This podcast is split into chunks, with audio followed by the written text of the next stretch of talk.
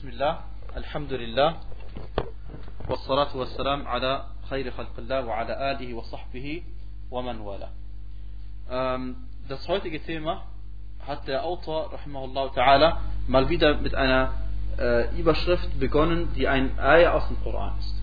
Und das ist das Tolle an diesem Buch, liebe Geschwister, dass das Buch besteht im Grunde genommen nur aus Ayat und Hadithen. wir haben einen Kapitelname dann haben wir zu diesem Thema Ayat aus dem Koran und Hadithe aus der Sunna. Und manchmal sogar ist der Titel selbst eine Ayah äh, und insofern kann niemand etwas gegen dieses Buch haben, weil es geht nur um Ayat und äh, Hadith aus dem vom Propheten Gut, das erste, der erste Vers oder die erste Ayah, ähm, die wir äh, uns heute anschauen, ist das folgende Kapitel. Der Autor sagte, Babun Qawlullahi ta'ala, Afa aminu makr Allah, فلا يأمن مكر الله إلا القوم الخاسرون. Das Kapitel lautet, Allah, der Erhabene, sagte, fühlen Sie sich etwa vor Allahs Plan sicher? Vor Allahs Plan fühlen sich nur diejenigen sicher, die die Verlierer sind. Fühlen Sie sich etwa vor Allahs Plan sicher? Vor Allahs Plan sicher fühlen tun sich nur diejenigen, die verlieren werden. Äh, und insofern, liebe Geschwister, ist das Thema äh, heute, heute äh, wenn wir diese Ayahs angeschaut haben, und zwar die folgenden zwei Punkte. Nummer eins, es gibt Menschen, die auf dem einen, auf dem einen Extrem laufen, und zwar sie fühlen sich sicher davor, dass Allah subhanahu wa ta'ala sie bestraft. Sie fühlen sich sicher vor dem Plan Allahs. Und äh, das Wort Makr, Plan, ist ein, äh, im Arabischen ein Wort oder eine List, die man im Insgeheimen schmiedet. Die man im Insgeheimen schmiedet.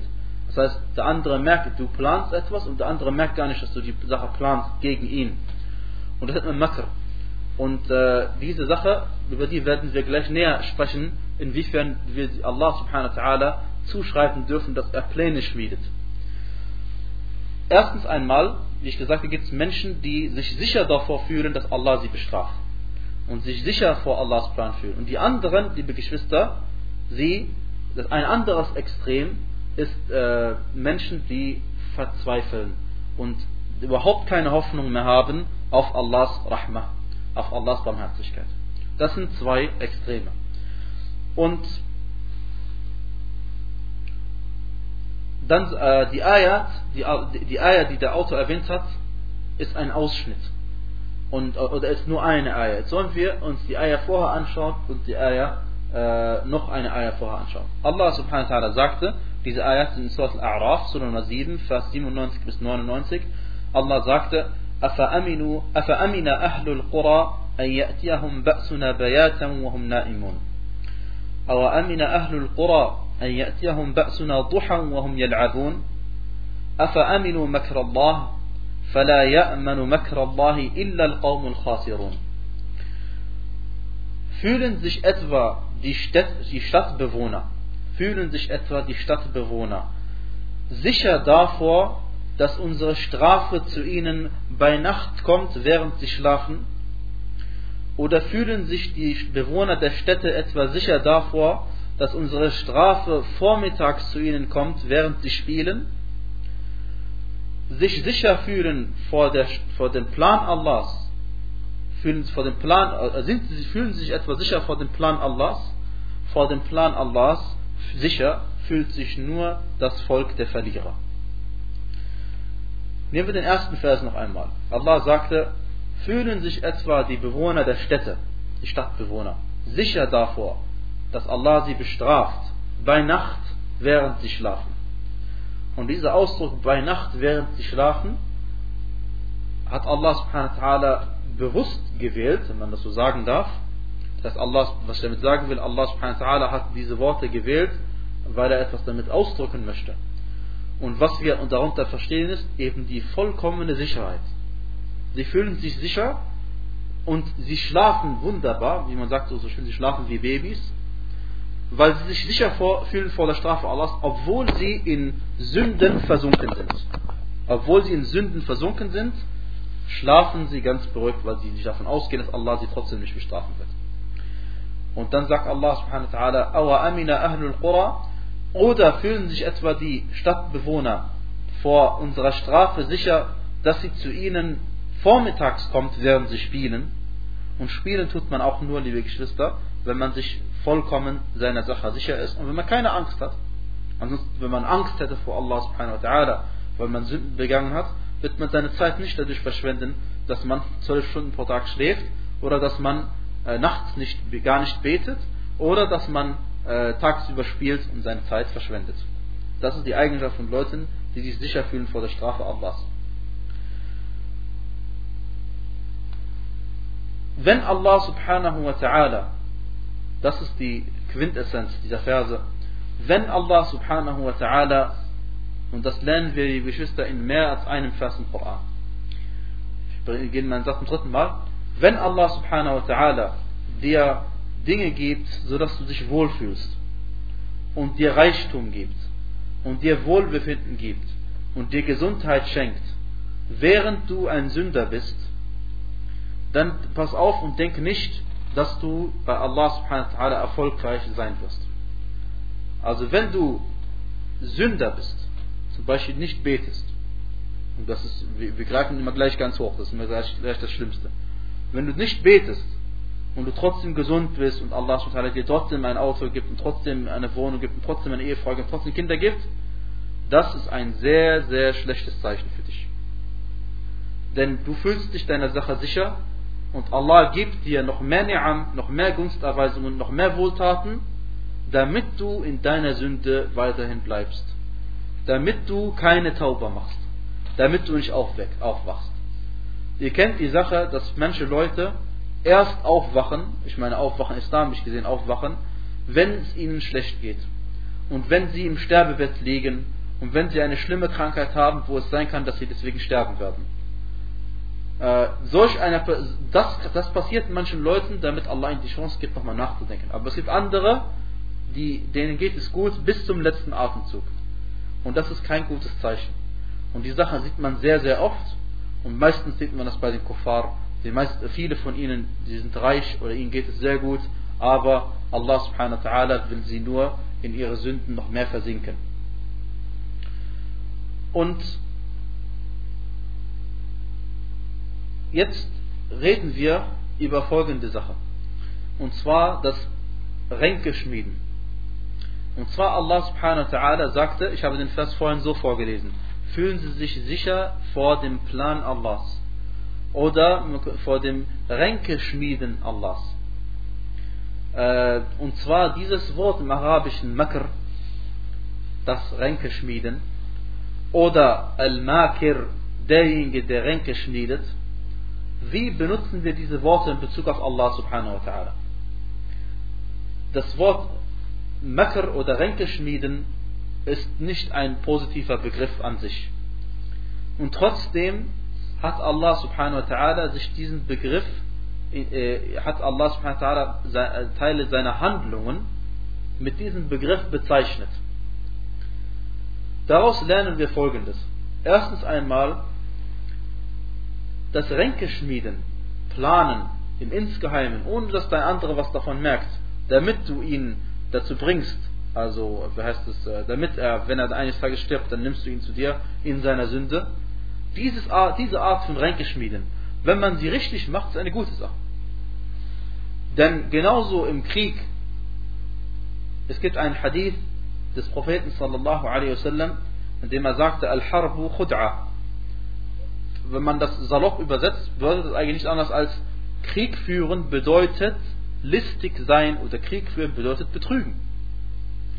Aber wenn du deinen Feind im Krieg betrügst, indem du ihm ein Anzeichen gibst, du kommst von links und dann kommst du von rechts und dann besiegst du ihn, das ist eine gute Sache.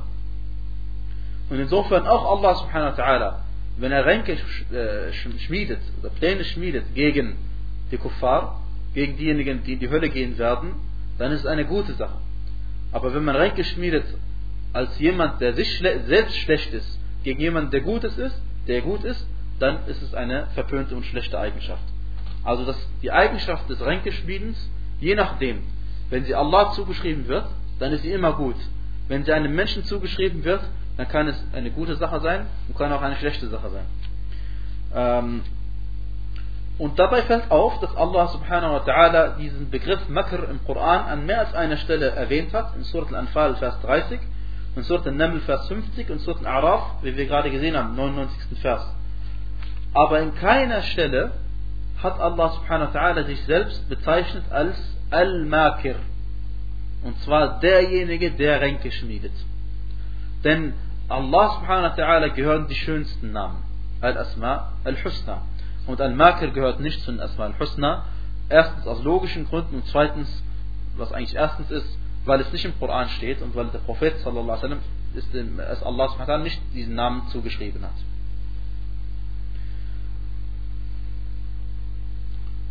Kommen wir zu einem zweiten Begriff, weil wir schon bei dieser Thematik sind. Das Betrügen. Kein Mensch würde auf die Idee kommen und sagen zu einem guten Menschen, dass er betrügt. Und in Bezug auf Allah subhanahu wa ta'ala schon gar nicht. Im Arabischen gibt es zwei Worte für das Betrügen oder Hintergehen. Das eine ist Khiyana und das andere ist Khida'. Und das eine hat sich Allah subhanahu wa ta'ala nicht zugeschrieben und das andere hat Allah subhanahu wa ta'ala als eine Handlung von seinen Handlungen beschrieben. Das erste hat Allah subhanahu wa ta'ala sich nicht zugeschrieben, Al-Khiyana. Warum? Weil Khiyana, das Wort für Betrügen im Arabisch, Khiyana, ist immer etwas Schlechtes. Es kann nie etwas Gutes sein. Aber das Wort Khida' ist auch, bedeutet auch Betrügen und verhält sich so wie Al-Makr wenn es Allah subhanahu wa ta'ala zugeschrieben wird, ist eine gute Sache. Und wenn es Allah subhanahu wa ta'ala, äh, aber, wird, aber Allah wird nicht beschrieben als Al-Khadi'. Jetzt fragt man sich, wie kann es denn sein, dass man die Eigenschaft des Betrügens Allah subhanahu wa ta'ala zuschreibt und sagt, es ist eine gute Sache. Wie kann das sein? Gucken wir uns einen Vers aus Surat al-Nisa an. Allah subhanahu wa ta'ala sagt in Surat al-Nisa, Vers 4, äh, Ayah 4, äh, Surah 4, Ayah 142 إن المنافقين يخادعون الله وهو خادعهم Wenn wir das sprachlich übersetzen, bedeutet das folgendes. Wahrlich, die Heuchler betrügen Allah, aber in Wirklichkeit betrügt er sie. Das ist die arabische Übersetzung dieses Verses. Jetzt fragt man sich, was bedeutet in diesem Bezug betrügen? Manche Gelehrte sagen, auf Arabisch, هذا من باب مشاكرة اللفظ. Das bedeutet, Allah subhanahu wa ta'ala hat zwar diesen Begriff für seine Handlung verwendet, aber nur, weil er beschrieben hat, dass die Munafiqin das auch machen. Er sagt, die Heuchler betrügen, aber in Wirklichkeit betrügt er sie. In Wirklichkeit meint er nicht betrügen, sondern in Wirklichkeit meint er damit, Allah subhanahu wa ta'ala wird sie eines Tages bloßstellen. Das haben manche Gelehrte gesagt. Aber wir brauchen diese Uminterpretation eigentlich nicht. Weil wenn wir uns anschauen, wie die Munafiqin Allah betrügen, dann verstehen wir, was Sache ist. Ein Heuchler, was macht er? Ein Heuchler, der große Heuchler, der tut so, als wäre er ein Muslim. Richtig? Das heißt, er lebt in dieser Gesellschaft und genießt das Leben eines Muslims. Er tut so, als wäre er ein ein Muslim. Und vielleicht heiratet er von den muslimischen Frauen. Vielleicht erbt er als Kafir, weil, weil er tut, als wäre er ein Muslim. Und so weiter und so fort. Und er, er darf in die Moschee gehen, darf dort beten mit der Gemeinschaft der Muslime, bekommt vielleicht Zakah, weil er ein armer Muslim ist, angeblich. Und so weiter und so fort. Das heißt, Inwiefern betrügt er Allah subhanahu wa ta'ala? Er tut so, als wäre er Muslim und profitiert von der Scharia.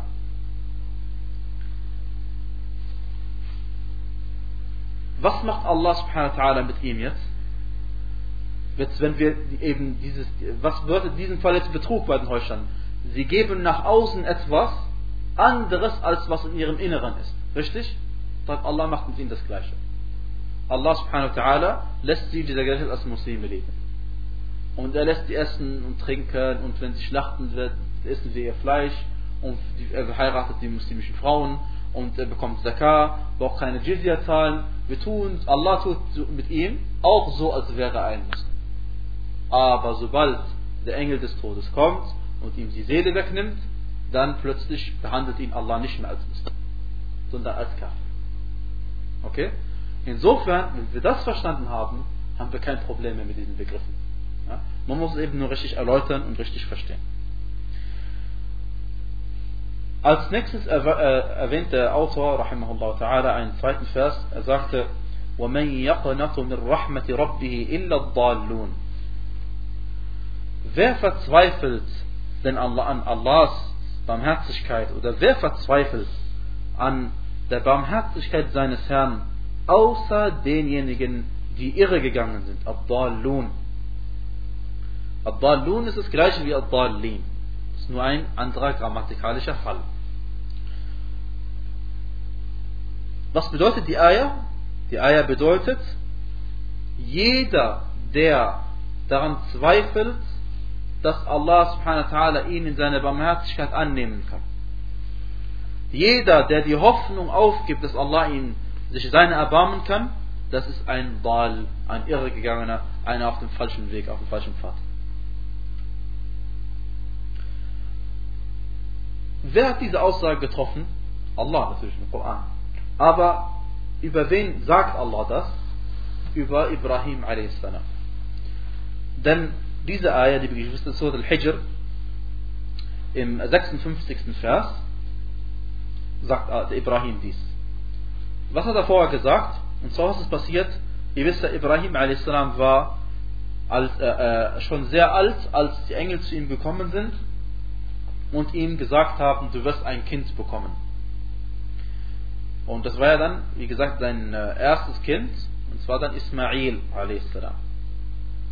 Und dann die Geschichte ist bekannt, dass er äh, in diesem hohen Alter ein Kind bekommen hat und dann auch noch dieses, was er sich die ganze Zeit erhofft hat, sollte er dann auch noch opfern und schlachten für Allah subhanahu wa ta'ala.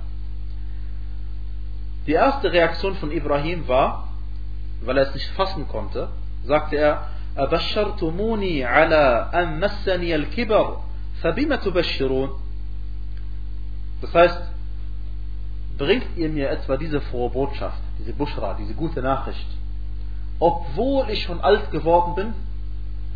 Was wollt ihr mir eigentlich für eine Botschaft bringen? Und dann sagten die Engel zu ihm, بشرناك بالحق فلا تكن من القانطين. Wir haben dir die Vorbotschaft gebracht in Wahrheit. Was wir dir sagen, ist wahr. Deswegen gehören nicht zu denjenigen, die zweifeln. Und dann sagte Ibrahim a.s., der von Glauben erfüllte Mensch, sagte, وَمَنْ يَقْنَةُ مِنْ رَحْمَةِ رَبِّهِ إِلَّا الضَّالُّونَ Er sagte, also natürlich auf keinen Fall zweifle ich, denn nur diejenigen zweifeln an Allahs Rahmah, die irre gegangen sind, ad-dallun. Und deswegen ist es absolut verboten, so lernen wir von Ibrahim a.s., zu zweifeln daran, dass Allah subhanahu dich aufnehmen kann in seine Rahmah. Und das ist genau das Gegenteil von den anderen. Die anderen fühlen sich sicher, dass Allah sie niemals bestrafen wird. Und derjenige hier, äh, vor dem gewarnt wird, ist derjenige, der ähm, nicht mehr Hoffnung hat, die Hoffnung aufgegeben hat darauf, dass Allah ihn vergeben wird. Und warum ist dies verboten? Aus mindestens zwei Gründen. Der erste oder, oder der nullte Grund erstmal, der uns weniger jetzt äh, interessiert, explizit, natürlich, weil Allah es hier erwähnt hat, den Vers. Aber, was ist die Weisheit, die dahinter steckt? Erstens einmal, jemand, der zweifelt daran, dass Allah ihm in seine Barmherzigkeit aufnimmt, er zweifelt an Allahs Allmacht. Und er zweifelt daran, dass Allah es tun kann. Denn er findet das als etwas sehr, sehr weit hergeholtes. Und zweitens, jemand, der so etwas tut, zweifelt an Allahs Barmherzigkeit. Und beziehungsweise nicht zweifelt, sondern er, als würde er sie nicht hochschätzen. Und als würde er ihr nicht den Stand geben, den die Rahma von Allah verdient. Und Allah kann in seine Rahma aufnehmen, wen er will. Und er wird auch in seine Rahma aufnehmen, wen er will. Aber wird Allah subhanahu wa ta'ala jeden in seine Rahma aufnehmen? So sagte Allah subhanahu wa ta'ala in Surat Al-A'raf,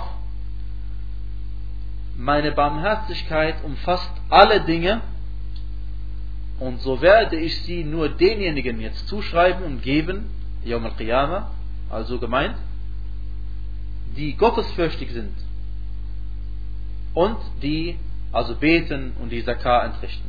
Das ist die Bedeutung des Verses.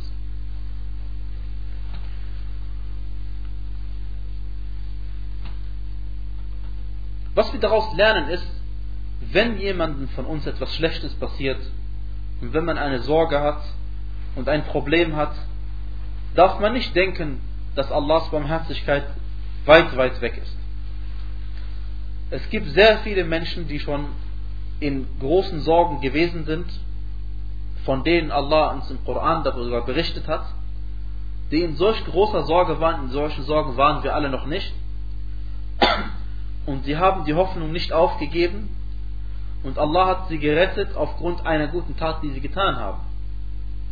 Und eines der besten Beispiele ist das Beispiel von Yunus a.s.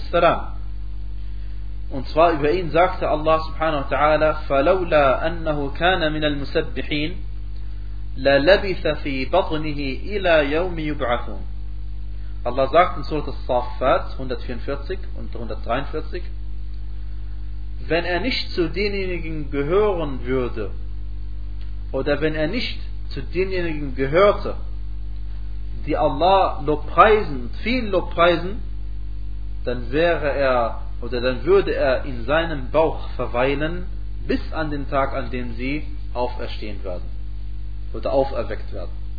Und gemeint ist Yunus, a.s. wissen wir alle, war in dem Bauch von diesem Wal verschluckt. Und wenn man mal alleine ist, kann man sich mal vorstellen, wie das für ein Gefühl sein muss, im Meer zu sein, erst einmal rausgeschmissen aus dem Schiff und dann kommt ein Wal und da hast du so schon Todesangst, weil du davon ausgehst, dass du eh sterben wirst, aber du stirbst nicht, sondern er verschluckt dich und du bist jetzt innen drin. Über kurz oder lang wirst du sowieso sterben, denkst du dir, aber er in diesen Sorgen preist er Allah subhanahu wa ta'ala weiter. Und das ist wirklich eine Sache, dessen äh, Wirklichkeit, das heißt diese, diese, diese Tat, die Yunus gemacht hat, die kann man nur verstehen oder kann man sich nur verinnerlichen, wenn man darüber nachgedacht hat, in solchen Situationen. Am besten denkt man mal über sich selbst nach, wenn man vielleicht mal in einer Situation war, wo es einem sehr schlecht ging. Manche Menschen, billah, möge Gott uns davor bewahren, äh, unterlassen dann das Gebet äh, oder machen eben kein Dua. Und andere Leute, noch schlimmer als dies, sie sind mit Allahs Bestimmung unzufrieden oder sie beleidigen Allah subhanahu wa ta'ala sogar. Und das sind Sachen, die, von denen wir alle mit Sicherheit leider schon gehört haben. Aber was wir auch, wir haben auch andere Beispiele in der Sunna von den drei Leuten, die in der Höhle waren und denen der Ausgang versperrt wurde durch einen großen Stein, durch einen Felsen. Und dann haben sie auch Dua gemacht. Und so weiter und so fort. Wir haben viele Beispiele darüber in der Sunna des Propheten sallallahu Des Weiteren hat der Autor eine, eine Überlieferung erwähnt, und zwar über Abdullah ibn Abbas radiallahu anhuma. Er sagte, dass der Gesandte Allah sallallahu alaihi wasallam folgendes gefragt wurde. Auf Arabisch erstmal. عن ابن عباس رضي الله عنهما أن رسول الله صلى الله عليه وسلم سئل عن الكبائر فقال الشرك بالله واليأس من روح الله والأمن من مكر الله Und zwar sagt er, dass der Gesandte Allah sallallahu alaihi wasallam gefragt worden ist über die großen Sünden. Dann sagte der Prophet sallallahu alaihi dass zu den großen Sünden folgende gehört: Ash-Shirk in Bezug auf Allah, dass man äh, verzweifelt, dass man die Hoffnung aufgibt auf die Erleichterung von Allah und dass man sich sicher fühlt vor dem Plan Allahs. Erst einmal zu dieser Überlieferung. Der erste Teil, der Shirk Billah und äh, das Shirk und dass man äh, sich sicher fühlt davor, äh, dass man die Hoffnung aufgibt, dass man die Hoffnung aufgegeben hat, äh, darauf, dass Allah einem helfen wird, Erleuchtung bringen wird. Diese zwei Sachen sind über den Propheten sallallahu alaihi wasallam authentisch überliefert worden. Rahimahullah sagte, das ist Hassan über ihn überliefert worden, in manchen Überlieferungen. Aber der letzte Teil, Al-Amnu min Makrillah, den habe ich nicht über den Propheten gefunden, äh, zumindest nicht nirgends gesehen, wo jemand gesagt hat, dass es authentisch ist. Aber äh, Abdullah ibn Mas'ud hat das gesagt. Ibn Kathir sagte, dass dies zweifellos authentisch über Abdullah ibn Mas'ud überliefert worden ist. Gut. Wenn der Prophet sallallahu alaihi wasallam sagt, dass der Schirk zu den großen Sünden gehört, und das ist auch zweifellos der Fall,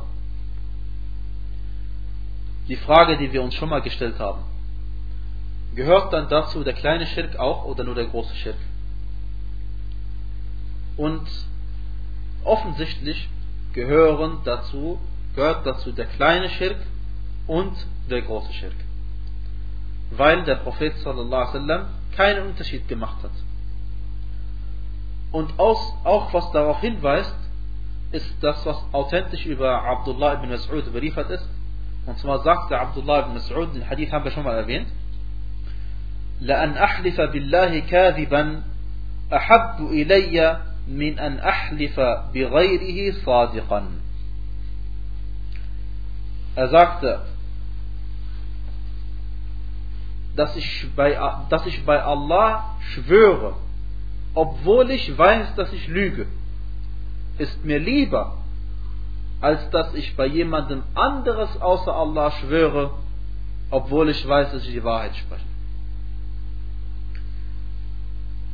Diese Aussage ist gewaltig, weil ihr wisst, bei Allah subhanahu wa ta'ala zu schwören und dabei zu lügen, wenn jemand sagt, ich schwöre bei Allah, dass das und das und das und man lügt dabei, dann gehört das zu den großen Sünden.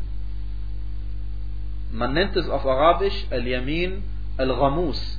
Das heißt, die eintauchende, äh, der eintauchende Schwur. Man nennt ihn den Eintauchenden, weil derjenige, der so etwas tut, wird in die Hölle eingetaucht werden dafür.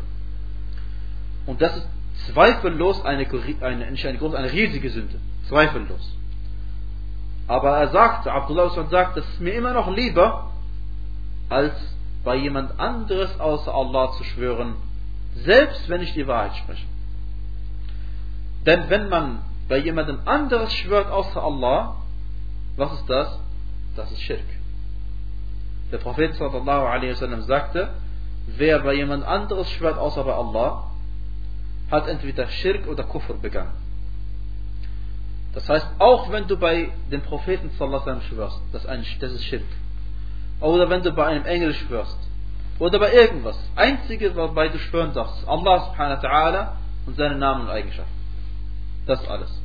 Sonst bei niemand anderes außer Allah.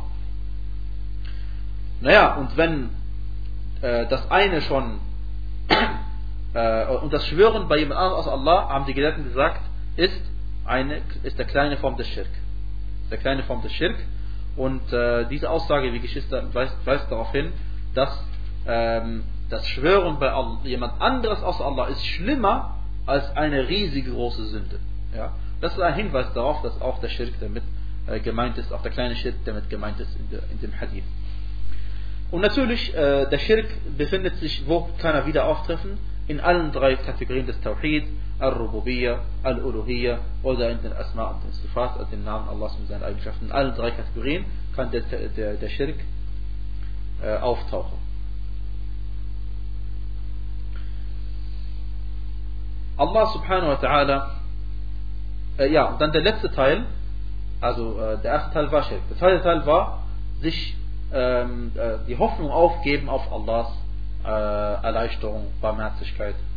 Darüber haben wir ähm, ich denke, das ist klar, da brauchen wir nicht also lange darüber sprechen. Ja? Die, äh, darüber, darüber haben wir schon, schon gesprochen.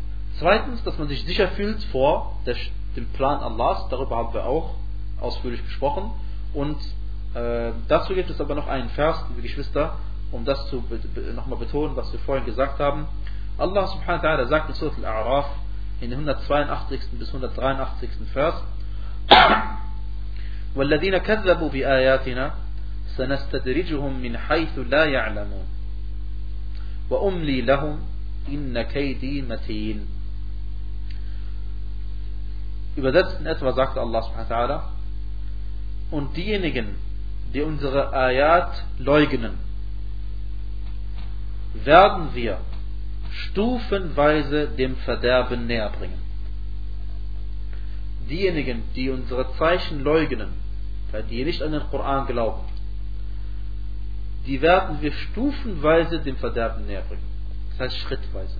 Nicht auf einmal, sondern langsam.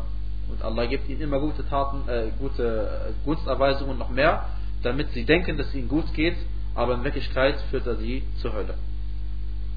Denn Allah subhanahu wa ta'ala leitet recht, wenn er will, und leitet in die Irre, wenn er will. So hat der Prophet sallallahu alaihi wasallam gesagt.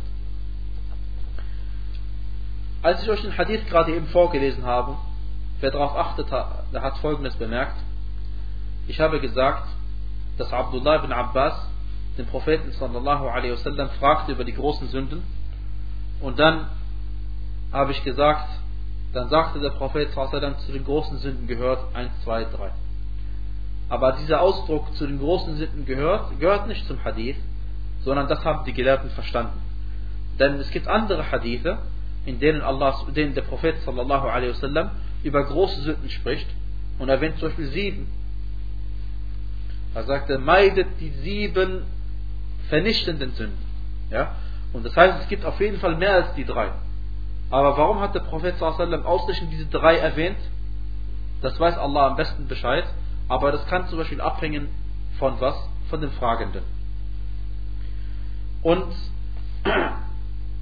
das ist eine Sache, wenn wir die verstanden haben, dann haben wir keine Probleme mit Hadithen oder mit manchen Ayat. Weil manche Leute lesen, in ein, also, oder manche Leute lesen zum Beispiel in einem Hadith, der Prophet sallam, sagte, die sieben großen Sünden. Dann liest er hier die drei großen Sünden und so weiter. Und dann denkt er, es ist ein Widerspruch. Das ist aber kein Widerspruch, denn äh, er hat nicht gesagt, es gibt nur diese drei, sondern hat einfach drei aufgezählt. Und das gibt es, liebe Geschwister, äh, solche Missverständnisse tauchen manchmal bei Leuten auf, die eben nicht äh, wissen, wie man Hadithe zusammenfügt. Äh, als nächstes erwähnte der Autor, möge Allah sich seine erbarmen, eine ähnliche Aussage von Abdullah ibn Mas'ud, noch zur zusätzlichen Stärkung, was eben, wie gesagt, äh, etwa in diesem Wortlaut eben Kathir äh, für Sahih erklärt hat. Und zwar sagte er, أكبر الكبائر الإشراك بالله والأمن من مكر الله والقنوط من رحمة الله واليأس من روح الله. Und zwar sagte er, die, groß, die größten Sünden sind folgende. Und das wäre so wie, wie eine Interpretation des ersten Hadiths. Es geht nicht um alle Sünden, sondern die größten. Erstens der Schirk äh, in Bezug auf Allah. Zweitens, sich vor Allahs Plan sicher zu fühlen. Drittens, an Allahs Barmherzigkeit verzweifeln und viertens die Hoffnung auf Allahs Erleichterung aufgeben. Und äh, diese zwei letzten Sachen sind fast das gleiche. Ja? Also Verzweifeln an Allahs Barmherzigkeit oder die Hoffnung auf Allahs Erleichterung oder Barmherzigkeit aufgeben, das ist fast äh, dasselbe, wie wir sicherlich äh, verstehen. Und Allah weiß am besten Bescheid. وصلى الله وبارك على نبينا محمد وعلى آله وصحبه وسلم تسليما كثيرا